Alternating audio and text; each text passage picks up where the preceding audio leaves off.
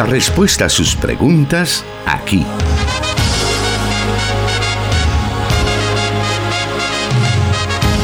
En Solución Bíblica. Comenzamos.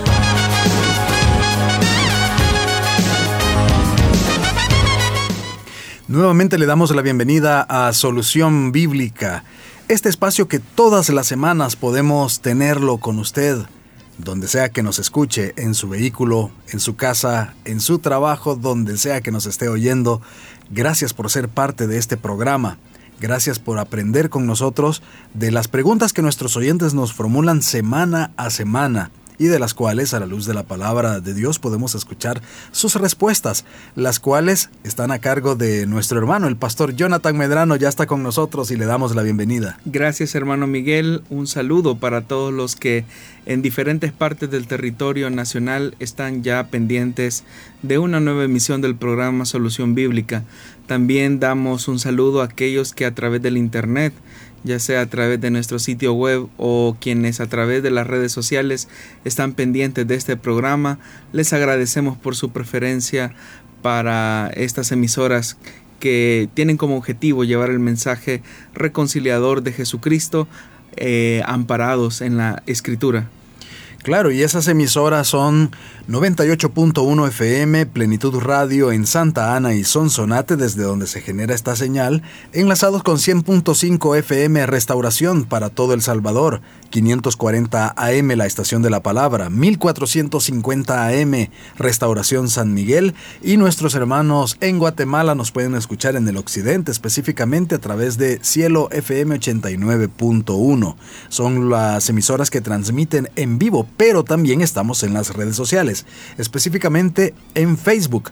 Ahí puede ver esta transmisión, escucharnos y también comentarnos en cualquier momento del programa. Recuerde cuando nos salude o nos envíe sus preguntas, nos mencione dónde nos está viendo y escuchando. Para nosotros ese es un importante dato, un importante dato que podemos eh, tener por su parte. Vamos a iniciar entonces en esta emisión y nos vamos a la primera pregunta, la cual nos dice así. En los evangelios se utiliza la palabra señal y en el Evangelio de Juan existen ciertos énfasis el uso de esta expresión es simplemente para hacer notar un acto milagroso por parte de Jesús o qué sentido teológicamente hablando tiene que se use esta palabra. Bueno, la palabra griega que se utiliza es semeión, que se traduce como signo, se traduce como señal y es utilizada efectivamente en los evangelios sinópticos en tres sentidos distintos. El primero de ellos eh, tiene que ver en un sentido escatológico, haciendo referencia a los signos de los últimos tiempos que van a acompañar a la parucía, es decir, a la venida del Hijo de Dios. El segundo aspecto de esa palabra es un, tiene un sentido un poco peyorativo porque viene a designar una prueba apologética que de alguna manera legitime la persona y la misión de Jesús. Eh, como ya lo dije en, los sinópticos, en este sentido eh, tiene un uso peyorativo porque son los fariseos los que piden una señal para que puedan creer que Jesús es el Mesías prometido y anunciado desde el Antiguo Testamento y que eh, Jesús pues da una evidencia contundente de su mesianismo, pero ellos piden una señal para creer. Y finalmente, eh, dentro de la obra lucana y específicamente en el libro de los Hechos de los Apóstoles, esta palabra, semeión, eh, se une a las palabras teras que con una expresión técnica designan los milagros de Jesús y de los apóstoles, que sí tiene que ver con un acto de una señal prodigiosa, pero que se utiliza eh, con esa dependencia específicamente en el Evangelio de Lucas. Ahora, no hay una correspondencia clara entre estos tres sentidos y el sentido que la comunidad joánica utiliza, porque si bien es verdad que hay dos textos que hablan de signo o hablan de señal como una prueba apologética que legitima a la persona y a la misión de Jesús, eh, Es verdad que en ese sentido sigue siendo también el, de los sinópticos, que tiene que ver con un aspecto peyorativo en el, en el sentido apologético. Por ejemplo, en Juan capítulo 2, versículo 18, eh, los judíos reaccionan preguntándole a Jesús qué señal puedes mostrarnos para actuar de esta manera. Y ustedes recordarán que esta pregunta se hace en el marco de lo que se conoce popularmente como la limpieza del templo, eh, aquel momento en el que Jesús denuncia a las autoridades religiosas por haber hecho del templo una cueva de ladrones. Eh, también más adelante en el capítulo 6 del Evangelio de Juan, en el versículo 30, eh, la pregunta sigue siendo casi similar. ¿Y qué señal harás para que la veamos y te creamos? ¿Qué puedes hacer? insistieron ellos, que es el momento en el que la gente anda buscando a Jesús porque les había dado de comer. Entonces Jesús tiene que hacer un énfasis específico en que la auténtica revelación de Dios se ha manifestado no en la señal, sino en la persona de Jesucristo, que es quien al final lo ha realizado. Ahora, en el Evangelio de Juan hay una característica singular y es que efectivamente los signos tienen que ver estrechamente con un elemento de la fe. Eh, bastaría simplemente con darle una ojeada a los lugares principales del Evangelio para darse cuenta de que los signos están ligados al elemento de la fe. Eh, por ejemplo, cuando se nos habla acerca del milagro de las bodas de Caná, lo que se nos dice que esta, la primera de sus señales, la hizo Jesús en Caná de Galilea. Pero inmediatamente el escritor de Juan dice, así reveló su gloria y sus discípulos creyeron en él. Es decir, que la, eh, la, la señal milagrosa que se ejecutó en la boda de Caná suscitó eh, que los discípulos creyeran en él. Para la comunidad joánica, que es quien redacta este evangelio, la señal simplemente es un medio que lleva a la verdadera fe. Es decir, contemplar en Jesús la gloria del único Hijo o del unigénito es una expresión auténtica de fe. Hay uno de los elementos que podemos distinguir en el Evangelio de Juan que a diferencia de los otros evangelios, como por ejemplo el de Marcos, que muestran una cantidad significativa de señales en el Evangelio de Juan, el escritor los ordena y los ubica de manera intencional eh, y solamente son mencionados siete. Por ejemplo, el primero que es el que se dio en la boda de Caná, donde los discípulos creen en él. En Jerusalén, cuando Jesús hace muchas señales, esto lo encontramos en el capítulo 2, versículo 23, cuando Nicodemo incluso eh, va donde Jesús de noche y él dice que él se ha sentido como inspirado o influido por los signos que él hace o por las señales que él hace, o cuando se da la sanidad del, funcionario eh, real y su, y su familia cree, ¿verdad? O también cuando la gente pregunta, ¿verdad? Eh, el Mesías cuando venga podrá hacer más milagros, más señales que este. Eh, o también cuando el ciego le refuta a los religiosos y les dice un hombre pecador puede hacer estas señales. Y también se especifica en el Evangelio de Juan que, ah, en relación a Juan el Bautista que él no hizo ninguna señal. Entonces todos estos elementos hasta llegar al capítulo 20 del Evangelio de Juan ah, hay un tema repetitivo y es que las señales deben de conducir a las personas a la fe, pero no es simplemente la señal la que va a alentar o despertar necesariamente una fe firme como Jesús la quiere. A primera vista uno podría decir que las señales eh, que coloca el escritor del Evangelio de Juan eh, tiene que ver con, en un primer momento, no tanto con el hecho de demostrar su gloria eh, para certificar que Él es el Hijo de Dios, sino que al hacer esta señal, Jesús está dando a conocer quién es Él. Es decir, el, énfasis no está tanto en la señal en sí misma, sino en la persona que, que ejecuta la señal, que en este caso es Jesús. Pero esta primera impresión se, se, va corriendo en todo el Evangelio de Juan y por eso es que la terminología de la señal no es un eh, no es simplemente no tiene mucho sentido más que el de expresar directamente que Jesús es la máxima revelación del Padre. Y de hecho que así comienza todo todo el, evangelio que él eh, es el verbo hecho carne. Ahora Jesús en el evangelio de Juan desconfía de las señales como único medio para creer en Él. Por ejemplo, Jesús les dice, si ustedes no ven señales y prodigios, no creerían. Eh, también la enseñanza del Evangelio es que el signo o la señal no es imprescindible para la fe, porque él mismo lo va a decir en el Evangelio, dichosos aquellos que no han visto pero han creído. Para el evangelista, para el escritor del cuarto Evangelio, eh, no es necesario ver para creer. Contrariamente, el verdadero creer llevará hacia un verdadero ver más hondo.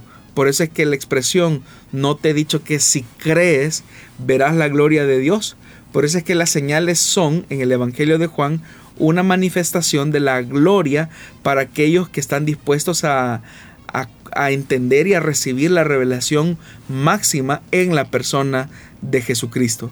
Todos estos conceptos claramente han sido eh, claramente elaborados por la comunidad joánica que tiene como fundamento la, eh, teología del Antiguo Testamento por el, interesante elemento de los yo soy. Es decir, en el Evangelio de Juan aparecen en repetidas ocasiones, eh, yo soy el buen pastor, yo soy la puerta, yo soy la vid verdadera. Ese yo soy, ese yo soy, esa repetición del yo soy, especifica claramente el nombre de Dios del Antiguo Testamento, el tetragramatón. Pero ese yo soy tiene que ver con una revelación manifestada a su pueblo para tener una relación directa con él. Por eso es que Jesús en el Evangelio de Juan dice, el que me ha visto a mí, ha visto al Padre. ¿Cómo es que Jesús establece esa relación tan estrecha? No la establece sobre la base de la señal, sino que la, establece a través de su persona. Por eso es que es interesante cómo el concepto de señal en el Evangelio de Juan, como bien el oyente destaca, tiene un énfasis más profundo que el que se encuentra en los sinópticos. Por eso podemos decir que lo que caracteriza los signos o las señales en el cuarto evangelio es su sentido revelador. Los signos o las señales dan a conocer la fuente y el origen de la actividad de Jesús que lo alienta a, su obrar y su razón más profunda es la presencia de Dios que se ha tabernaculizado en la persona de Jesús. Por eso también eh, hay un interés bastante marcado en el tema de, de, la persona de Jesús, es decir, el mensajero, no tanto en la señal misma, y no tanto en el mensaje mismo, aunque las palabras que él dice, como él mismo lo manifiesta, lo testifica en el Evangelio de Juan, son las palabras que el Padre quería que él revelara. Entonces, usted puede notar ahí que sí hay un énfasis específico de la señal, no es simplemente un, acto milagroso como las personas pueden creer, sino que en cada evangelio tiene un énfasis específico. Pero en el evangelio de Juan, que es el motivo de su pregunta, tiene que ver más un sentido revelador de la persona de Jesús. Juntos nos edificamos a través del el conocimiento de la palabra de Dios. Este es su programa Solución Bíblica y volvemos en unos segundos.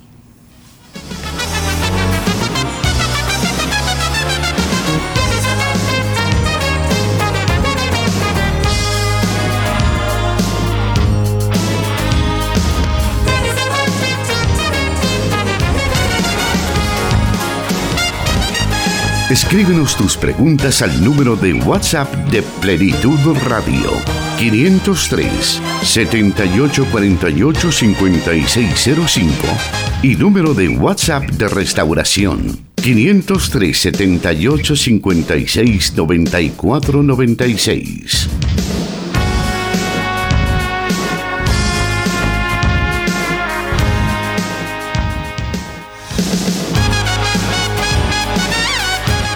Y en la lista de preguntas que tenemos para hoy, continuamos precisamente con el tema del Evangelio de Juan y esta pregunta dice así.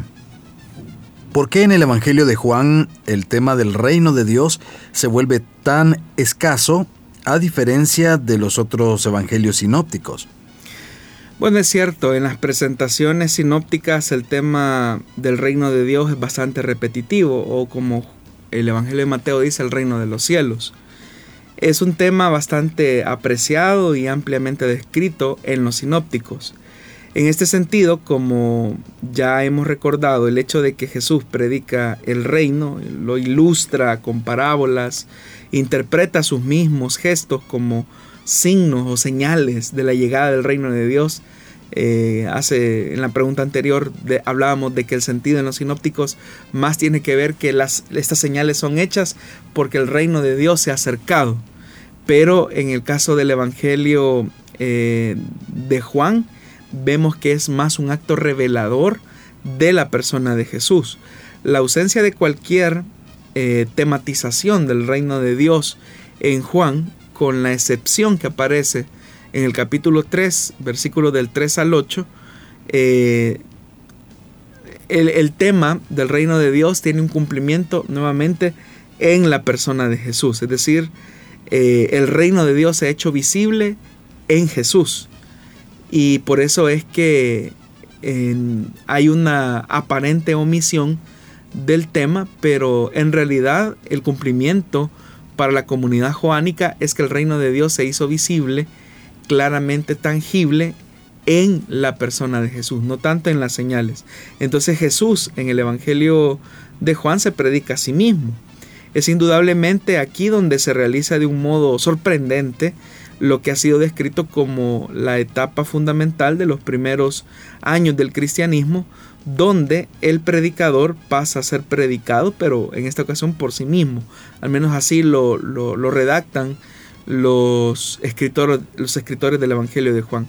En la medida en que Jesús utiliza la expresión yo soy, como lo mencionábamos en la pregunta anterior, eh, se indica que la, el lugar de su identidad, de su persona, con los diferentes símbolos o imágenes veterotestamentarias, eh, apuntan a la época mesiánica, es decir, en Jesús, en la persona de Jesús, se ha cumplido esa era mesiánica y por lo tanto el reino de Dios ha llegado en la persona de Jesús. Por eso es que Jesús dice que Él es el maná, la luz, el pastor, la vida, la puerta, el camino. Todo es sobre Él, Él, Él. Eh, ego eimi, como eh, se, lee eh, en, griego.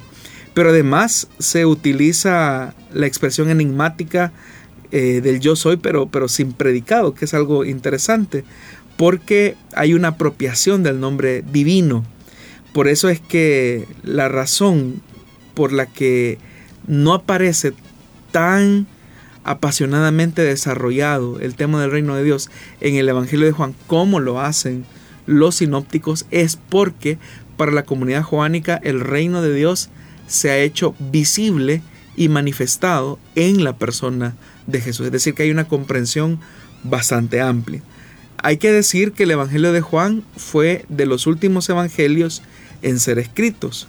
Eh, algunos lo ubican entre el año 90 al año 95, por lo que corresponde a los escritos que se conocen como eh, textos de segunda generación es decir, que hay una comprensión más elaborada acerca de la persona de Jesús y por lo tanto la interpretación de la comunidad eh, parte del suceso post-pascual, es decir, después de los acontecimientos que tienen que ver con la muerte y la resurrección de Jesús.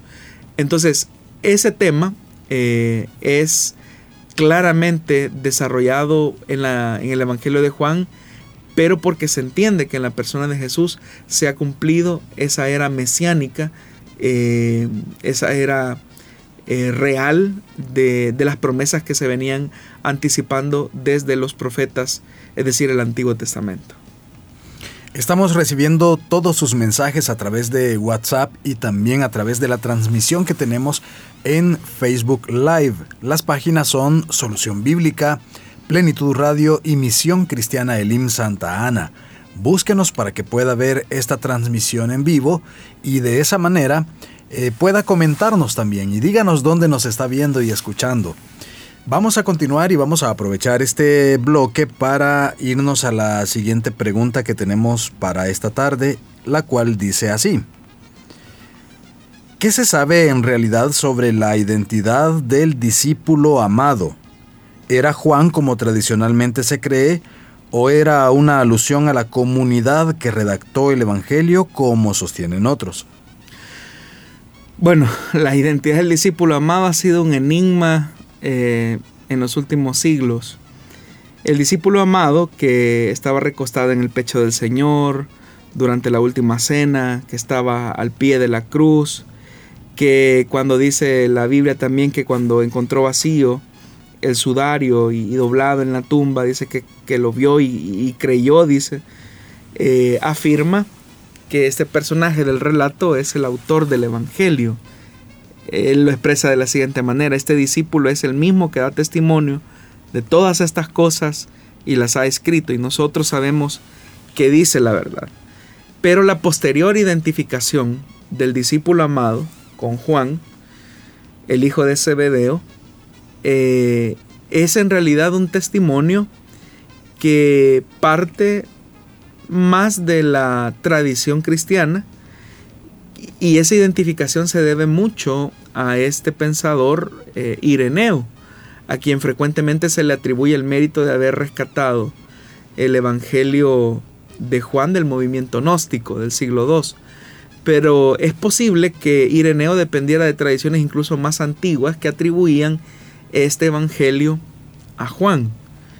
Eh, pero debemos de tomar en cuenta que la razón de por qué el Evangelio de Juan o este el cuarto Evangelio se atribuye a Juan es porque para que un escrito no solamente fuera aceptado y reconocido por la comunidad, por las iglesias, porque hay que recordar que los escritos circulaban de iglesia en iglesia, era importante que hubiera una certificación de que el pensamiento, eh, la teología, de un representante distinguido de la iglesia lo avalara como tal, adjudicándole a, este referente la autoría de dicho libro, que más es una atribución a lo que se conoce como pseudepigrafía em, o pseudonimia.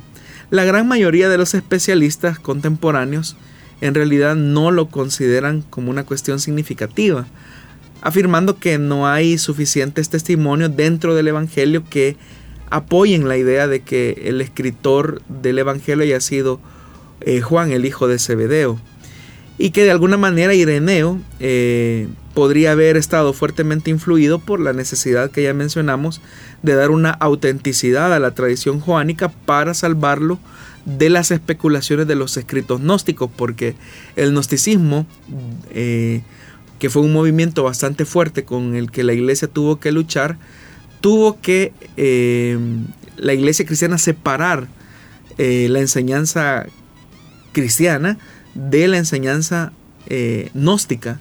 Pero el detalle es que el Evangelio de Juan venía siendo como uno de los escritos que también más admiraban los movimientos gnósticos.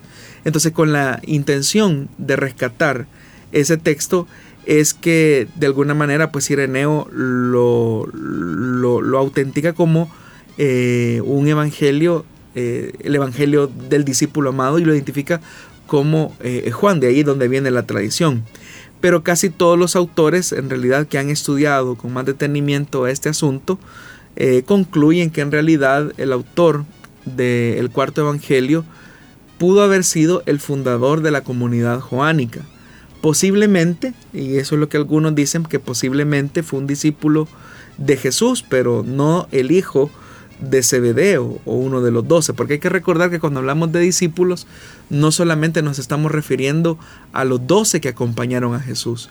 Sabemos que hay, eh, hubo otros discípulos que acompañaron, que acompañaron el movimiento eh, desde que comenzó. Nosotros popularmente conocemos a los doce, pero fuera de los doce hubo otros discípulos que también acompañaron al Señor, tal vez no con la misma cercanía de los doce.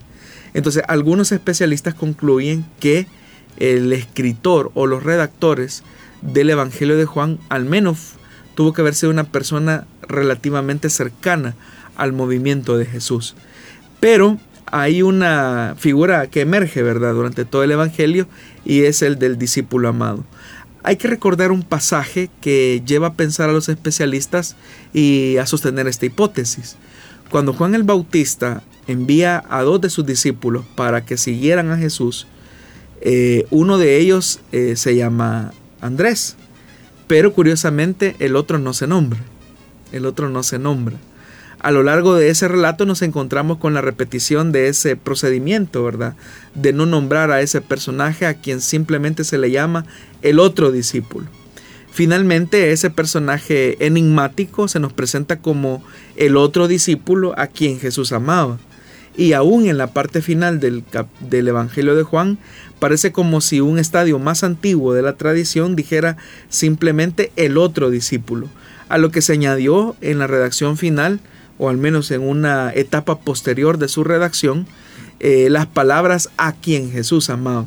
Entonces, este discípulo amado, que en el epílogo del Evangelio de Juan se identifica como su autor, eh, parece ser que trata la manera de instruir a la comunidad de no identificar la identidad de quien redactó el Evangelio. Y eso lo hace eh, por la misma naturaleza de la comunidad joánica, que era una naturaleza muy horizontal, donde las jerarquías no, no eran tan claras como sí lo eran en otras comunidades, ¿verdad? Como las comunidades eh, judías eh, concentradas en Jerusalén eh, o las comunidades paulinas, ¿verdad? Que tienen una jerarquización donde hay apóstoles, maestros, pastores, es decir, ya hay una institucionalización. En las comunidades joánicas no encontramos eso, es una comunidad más horizontal.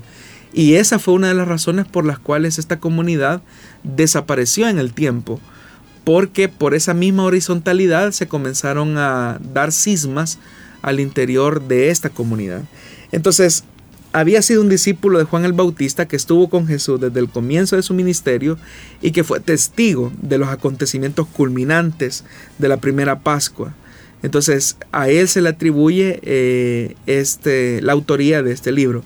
Pero precisamente, hermano, por su centralidad en el nacimiento, desarrollo y vida de la comunidad joánica es que el nombre tiene un anonimato, es decir, aparece como un anónimo, pero es una persona muy respetada. Por eso es que esa, esa repetición, el discípulo que Jesús amaba, es decir, por mucho que se respetaba su deseo de permanecer en anonimato, los discípulos de este discípulo eh, no pudieron resistir la tentación de insertar una descripción en la que se exprese de alguna manera el recuerdo y la admiración por él, es decir, por este discípulo eh, amado, pero que se mantiene en completo anonimato.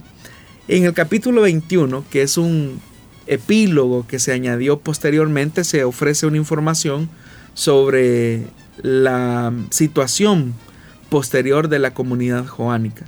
Y ustedes recordarán el pasaje, estimados oyentes, cuando eh, a Pedro se le va siguiendo a Jesús y cuando van caminando él vuelve su mirada al discípulo amado que en vez eh, que, a su vez les, iba siguiendo, ¿verdad? Les iba siguiendo y Pedro le pregunta por el destino de ese otro personaje que es el discípulo amado. Entonces Jesús tiene que reprender a Pedro y le dice que no se debe de preocupar por la vida del discípulo a quien él amaba. Eh, pero el narrador, curiosamente, añade un comentario explicativo de las palabras de Jesús, porque eh, cuando Jesús dijo, ¿qué si yo quiero que éste quede? Muchos en las comunidades juánicas entendieron, o al menos algunos quizás lo interpretaron de esa manera, que él no iba a morir, pero por eso es que el epílogo trata la manera de explicar y darle el verdadero sentido a las palabras que Jesús había dicho. Entonces, el que aparezca ese narrador comentando y explicando las palabras que Jesús dijo, nos da un testimonio que el cuarto evangelio corresponde a un esfuerzo comunitario. Y en realidad los cuatro evangelios son esfuerzos comunitarios que expresan la comprensión teológica de las comunidades acerca de la persona de Jesús. Vamos en estos momentos a hacer una breve pausa y luego estaremos también dando a conocer algunos de los mensajes que nos envían nuestros oyentes.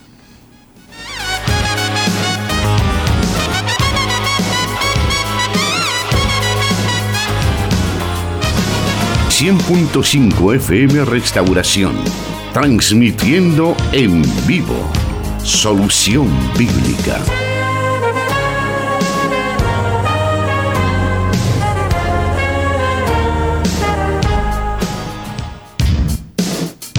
Y vamos a la siguiente pregunta, la cual nos dice así.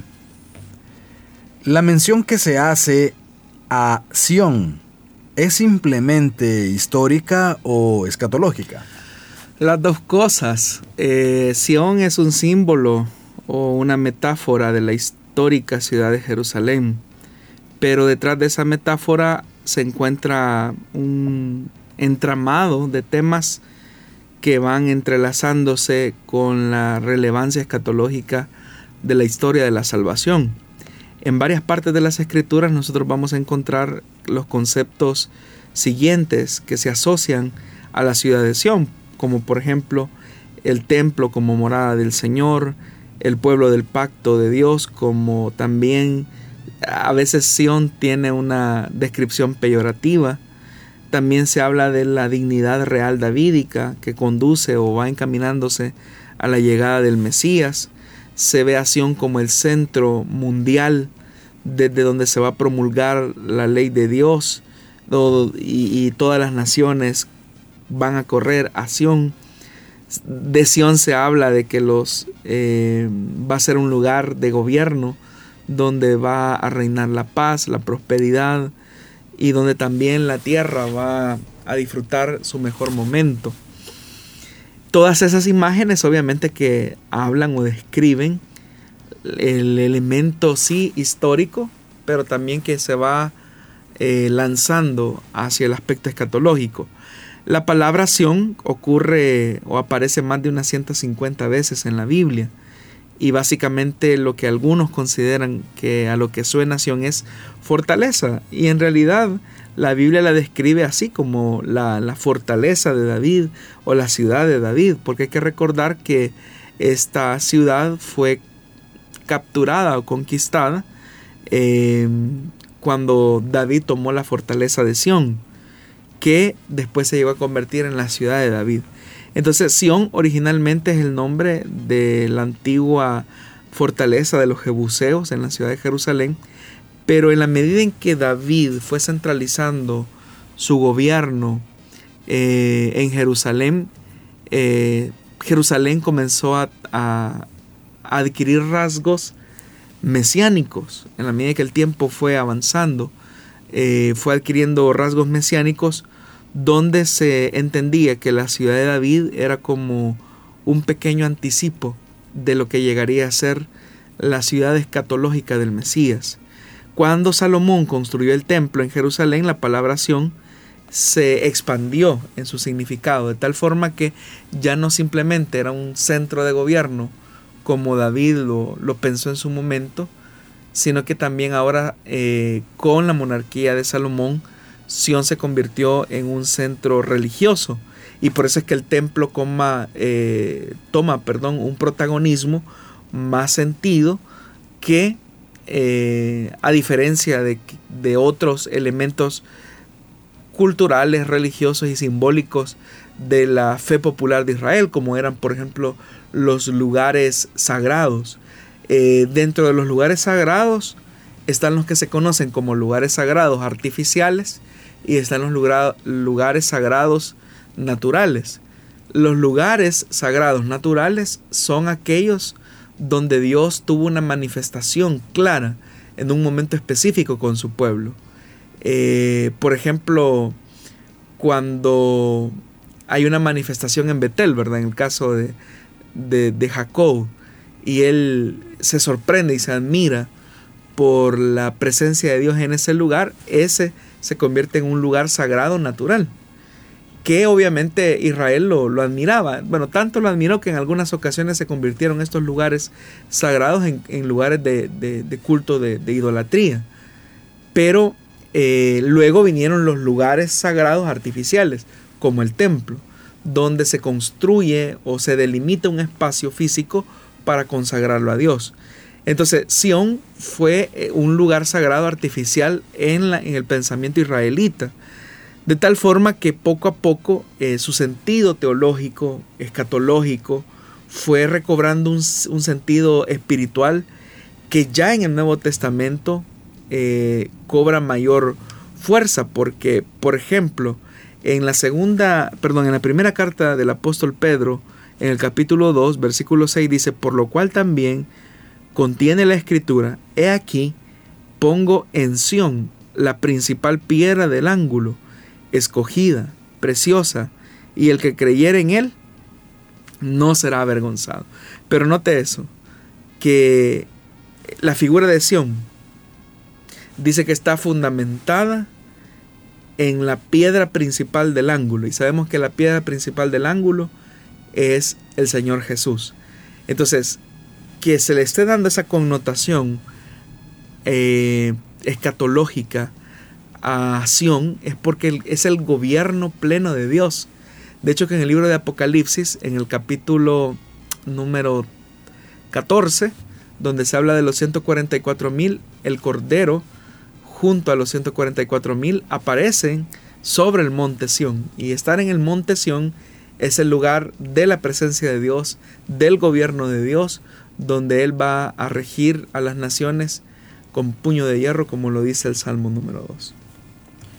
Haremos una nueva pausa muy breve, tenemos tiempo aún para conocer las siguientes preguntas y sus respuestas en esta emisión de Solución Bíblica.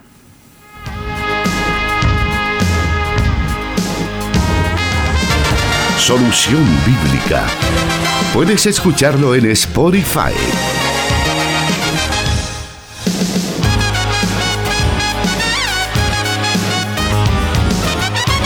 Seguimos adelante esta tarde con el programa y vamos a irnos a la siguiente pregunta que tenemos y esta nos dice así.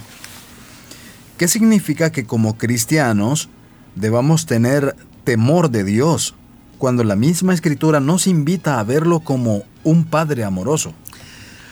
Bueno, esa es una relación bastante interesante que se muestra en la escritura porque efectivamente las dos cosas son ciertas.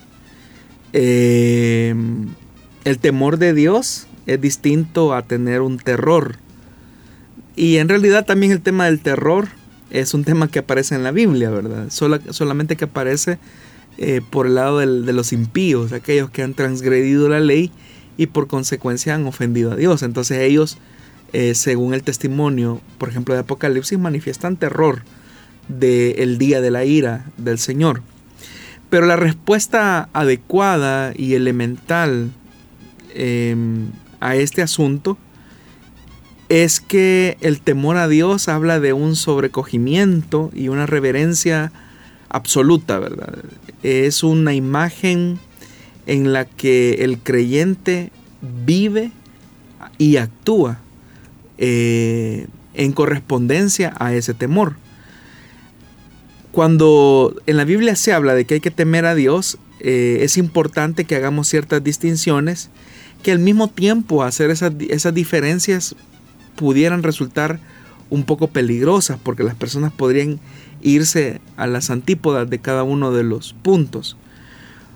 Eh, Martín Lutero de alguna manera lidió con ese elemento de cómo relacionarse con un Dios amoroso sin perder de perspectiva el hecho de que también a Dios se le debe de temer.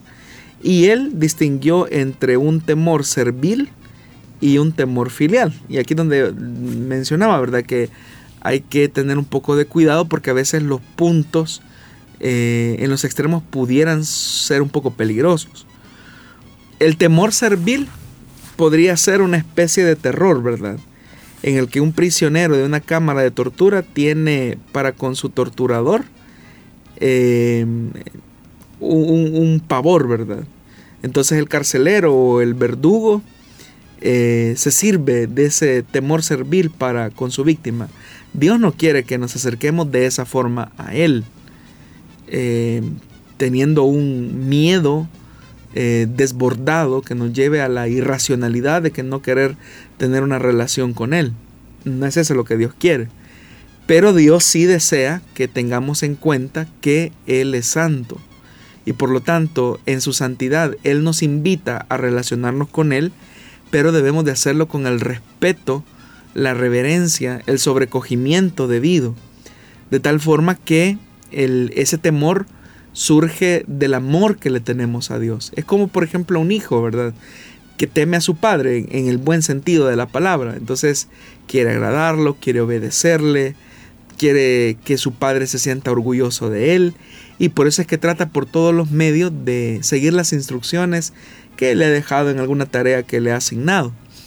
Entonces, hay como un respeto, como ese respeto que los niños muestran hacia sus padres. Ese mismo respeto, pero con, en un tono reverente, es el que los cristianos debemos de tener. Porque la escritura nos invita a acercarnos a un Dios que es amoroso, por medio del cual a través del Espíritu Santo podemos eh, clamar diciendo Abba Padre, pero también es un Dios santo que nos dice que Él también es fuego consumidor. Y también nos menciona, ¿verdad?, que horrenda cosa es caer en las manos de un Dios vivo. Entonces, esa combinación es algo que no debemos de perder. ¿Cómo se logra cubrir esto? Bueno, en la dimensión real que tiene el creyente. Los creyentes somos hijos de Dios, pero al ser hijos de Dios también somos siervos de Dios.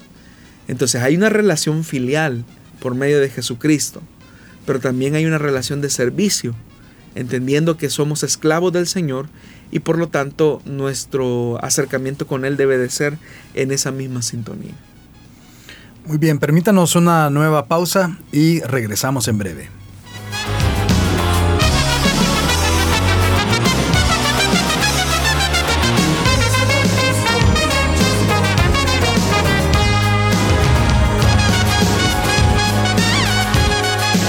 Solución Bíblica. Puede escucharlo en SoundCloud.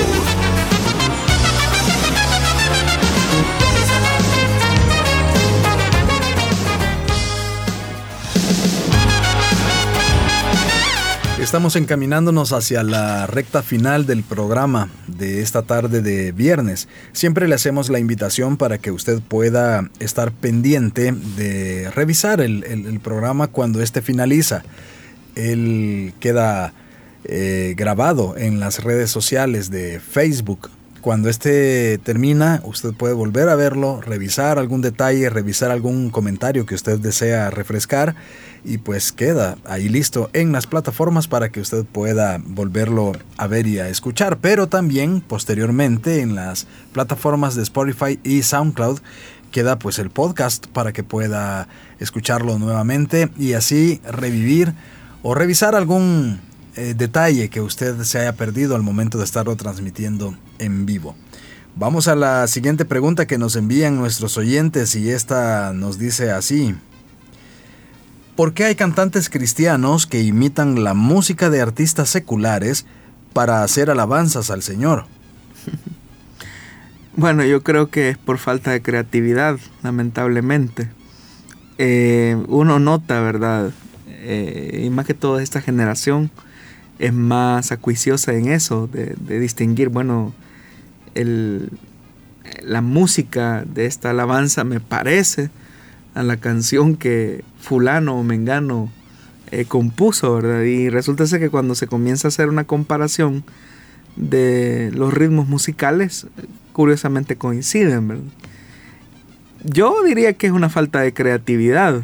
Eh, y es lamentable porque nosotros como cristianos deberíamos de ir siempre a la vanguardia. Pero para que esos procesos puedan ser posibles, se requiere elevar los estándares eh, musicales de los artistas cristianos o, vamos a decir ministros de alabanza. Y eso implica pues una formación técnica porque muchos de los que componen música que no, es de contenido religioso, pues ellos han tenido eh, formación, ¿verdad? En diferentes escuelas de arte eh, para lograr hacer composiciones que, que se vuelven memorables, ¿verdad? De generación en generación. Eh, muchos de los intérpretes que en algún momento, bueno, y todavía tienen, tienen peso, fueron personas que se disciplinaron en lo que, en lo que hacían. Y en realidad los cristianos debemos de ser disciplinados en lo que hacemos. No debemos de ser eh, personas que con mediocridad e improvisación hagamos las cosas porque a diferencia del artista, digámoslo así, que le puede cantar al amor, al despecho, a una mujer o a lo que sea, lo hacen con excelencia y, cuanto más, con mucha más razón, nosotros que somos cristianos, que decimos haber conocido al Señor, pues deberíamos de tener una actitud también de excelencia en lo que se hace. Y parte de eso pues es la preparación, eh, la preparación técnica. No es simplemente decir, miren lo que el Espíritu le dé y abres, abra su boca porque el Señor la va a llenar, como dice su palabra. No es así. Por eso es que eh, lamentablemente es que se dan ese tipo de cosas.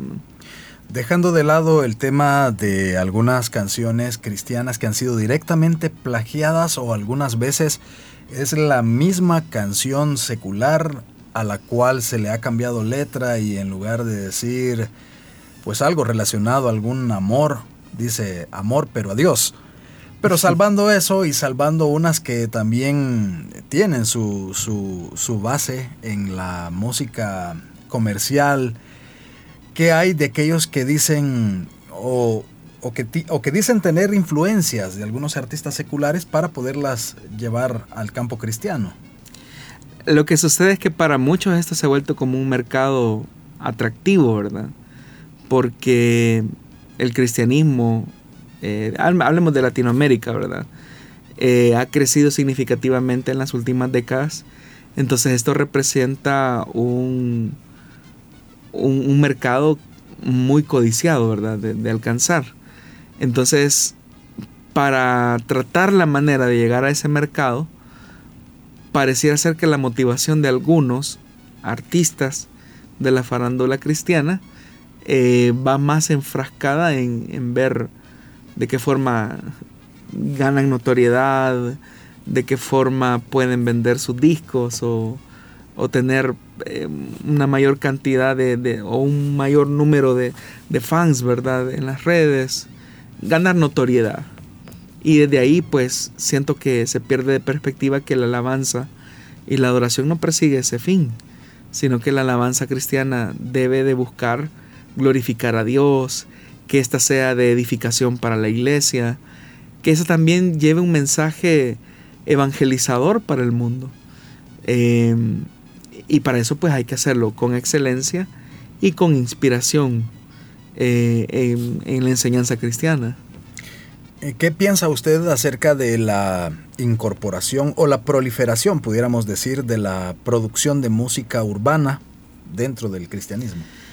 Es un género, ¿verdad?, que existe, eh, así como hay otros géneros dentro del, del espectro musical, es un género que corresponde a una generación en específico.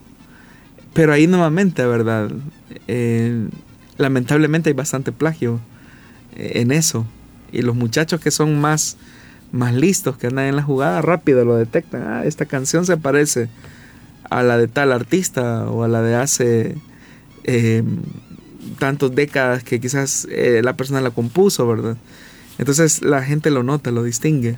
Yo lo que diría es que deberíamos de capacitar más a nuestros muchachos y ellos mismos si tienen llamado o vocación para, para el ministerio musical, pues deberían de hacerlo con excelencia, así como a un predicador se le exige que, se prepare, ¿verdad?, para, para enseñar la palabra.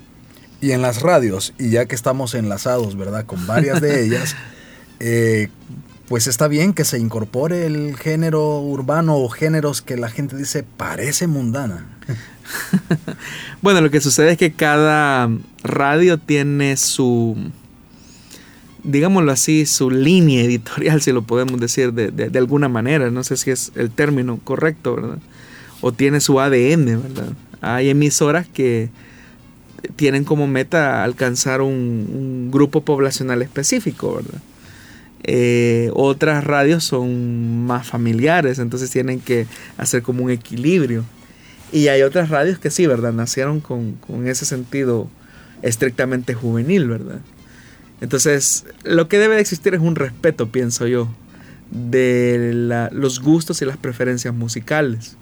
Entender que hay dos generaciones en este momento que están conviviendo, ¿verdad? Entonces, ahí es donde los criterios tienen que irse balanceando. Como los padres, pastores o aquellos que pues la música fue como parte de nuestro crecimiento espiritual y que se nos inculcó el tema de buscar ese tipo de música específica. Pero hoy en día los jóvenes ante tanta plataforma y tanto que llega a sus oídos, ¿cómo los padres pueden a lo mejor tratar de llevarlos hacia la música, ya que ellos pues no quieren oír música cristiana aun cuando están dentro de las iglesias?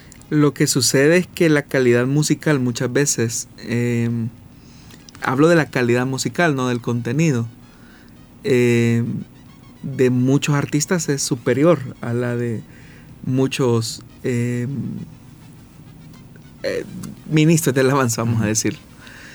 Es superior, entonces los jóvenes se sienten como más inclinados a la calidad musical de, de afuera. Lamentablemente, ¿verdad? Cuando en realidad el mundo evangélico, el mundo cristiano debería de producir buena música con buen contenido y siempre, ¿verdad? Con el único fin de glorificar a Dios hay mensajes, ¿verdad?, que son bastante reflexivos y que de manera implícita tienen en su contenido elementos de la ética cristiana y esos son los que se deben de ir rescatando. Pero hay otros que evidentemente pues eh, no se sabe si le están cantando al Señor o, o tienen un despecho amoroso, ¿verdad? Sí. Y por último, respecto siempre a este tema, ¿qué opinas sobre los artistas que ya sea que en su carrera musical llegaron a conocer a Dios o de alguna manera pues se representan o, ellos dicen, afirman ser cristianos, pero siguen en la música comercial. Lo que sucede es que viene otro tema, ¿verdad? En el, en el mundo no religioso, eh, hablando en el, ambiente musical, ¿verdad? Em, se paga bastante bien al, al músico, ¿verdad? Eh, al, que compone, al artista. En cambio, eh, por este lado, en el lado espiritual, vamos a decirlo, en el lado de la iglesia, pues servimos por amor, ¿verdad? Entonces ahí como que los valores cambian.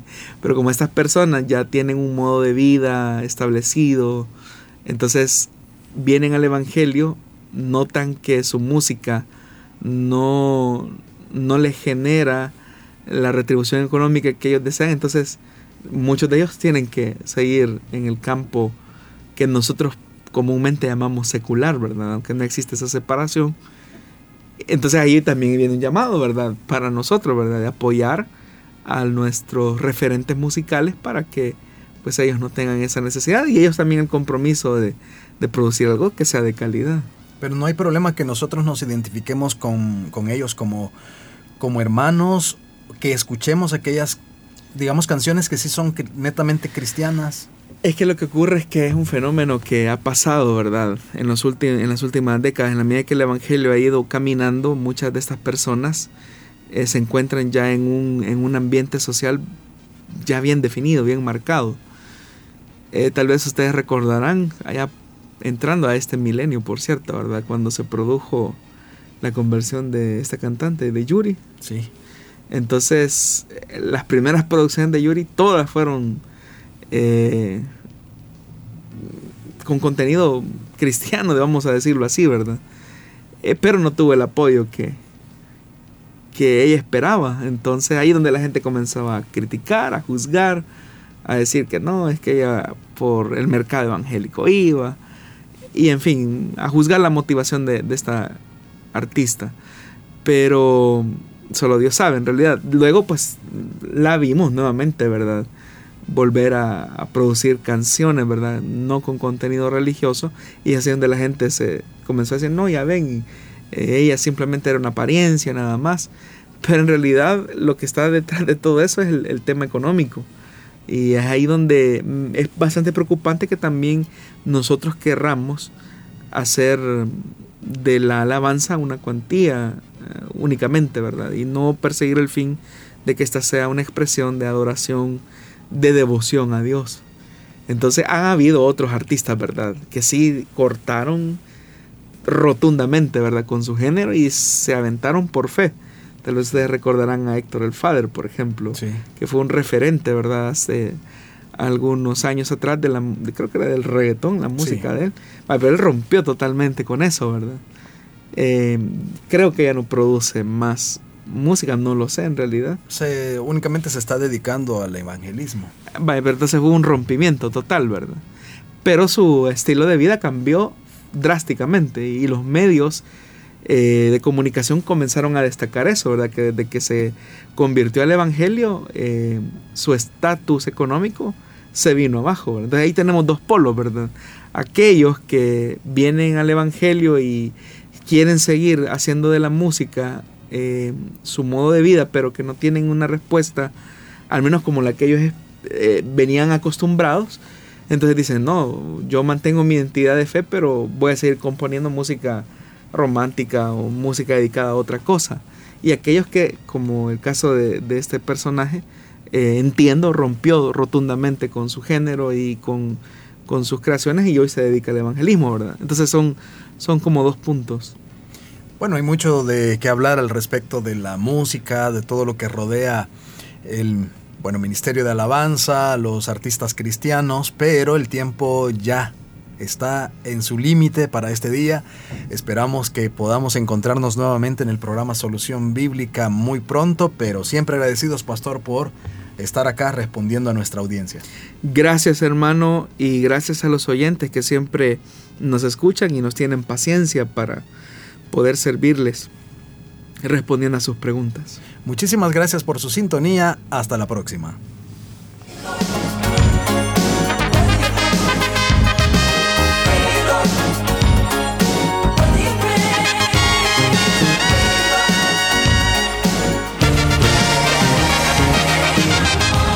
Dios da la sabiduría y el conocimiento. Solución bíblica. Hasta el próximo programa.